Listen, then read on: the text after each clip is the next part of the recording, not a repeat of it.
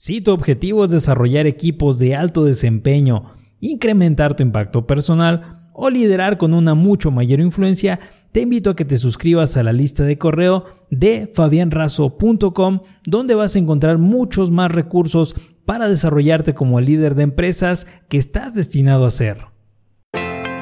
¿Te interesa incrementar tu capacidad para comunicarte con las demás personas? ¿Quieres influir sobre los que te rodean?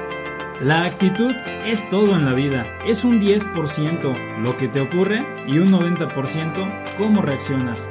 Charles Swindoll. ¿Cómo estás, estimado orador? ¿Has notado que hay personas con las que por más que lo intentas no puedes llevarte bien? En cambio, hay otras personas que acabas de conocer y con las cuales empatizas inmediatamente. Esto ocurre porque las personas nos comunicamos de formas diferentes. Existen cuatro estilos distintos de comunicación.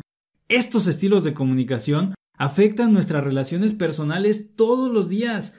Debes aprender a relacionarte con todos ellos para que puedas mejorar los resultados de tus comunicaciones con todas las personas que te rodean.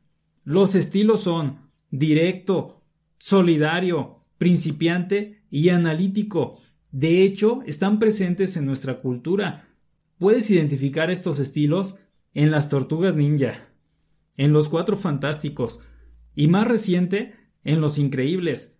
El comunicador directo es serio, responsable, exigente, disciplinado, estricto, parece militar.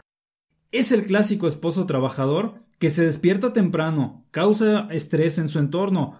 ¿Dónde están mis calcetines? El desayuno ya debería estar listo, ya me voy a trabajar, ya me fui. En lo personal, el estilo que más utilizo es el directo, aunque debido a las ventas he tenido que desarrollar otras formas de interactuar con las personas. Imagínate, el comunicador directo es el clásico que dice en mi casa mando yo. Pero en las ventas no hay quien te compre si le dices directamente al cliente ¿Me compras el producto o me voy a otro lugar? El cliente solamente levantaría su mano y te diría adiós. En ventas, los prospectos directos son los que te preguntan ¿a qué se debe su visita? Les respondes, les intentas presentar, se levantan contigo, comienzan a caminar y a hablar. Así le ocurrió a un colega. Cuando se dio cuenta, estaba en la puerta y se estaban despidiendo de él. El comunicador solidario es la persona que normalmente es lenta pero segura. Su forma de comunicarse por lo general es calmada y pausada. Cuando me he encontrado con comunicadores solidarios, modero un poco mi velocidad al relacionarme con ellos. He notado que para el comunicador solidario le resulta incómodo cuando intentas pasar rápido de un punto a otro de tu presentación. A los comunicadores solidarios les agrada tomarse su tiempo para observar a detalle y hasta para conocer al vendedor. El problema viene cuando un solidario trabaja con un directo. El directo le dice Ándale, vámonos, se nos hace tarde para la reunión. El solidario Espérame, no te presiones. ¿Por qué gritas? Si todos llegan bien tarde.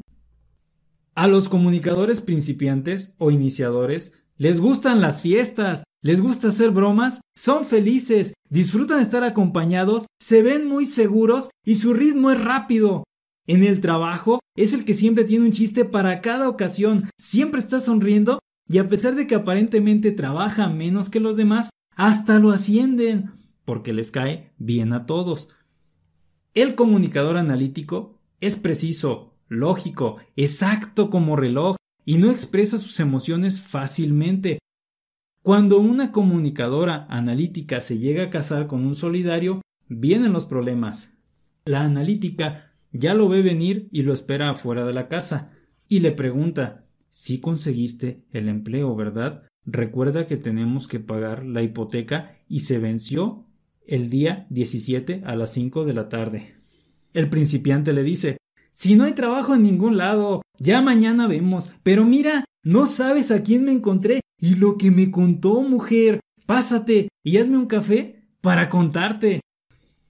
¿Has detectado tu forma natural de comunicarte? Teniendo en cuenta los estilos de comunicación directa, solidaria, principiante y analítica, podremos realmente ser capaces de entender a nuestro jefe o compañeros de trabajo, así como a nuestra pareja, a nuestros padres e hijos o a cualquier persona con quien nos relacionemos. Para que podamos disfrutar de todos los seres que nos rodean, es preciso que detectemos su forma primaria de comunicarse. De esa forma podremos realmente llegar a entendernos y, ¿por qué no?, a comunicarnos. Recuerda que puedes visitarnos en www.fabianrazo.com.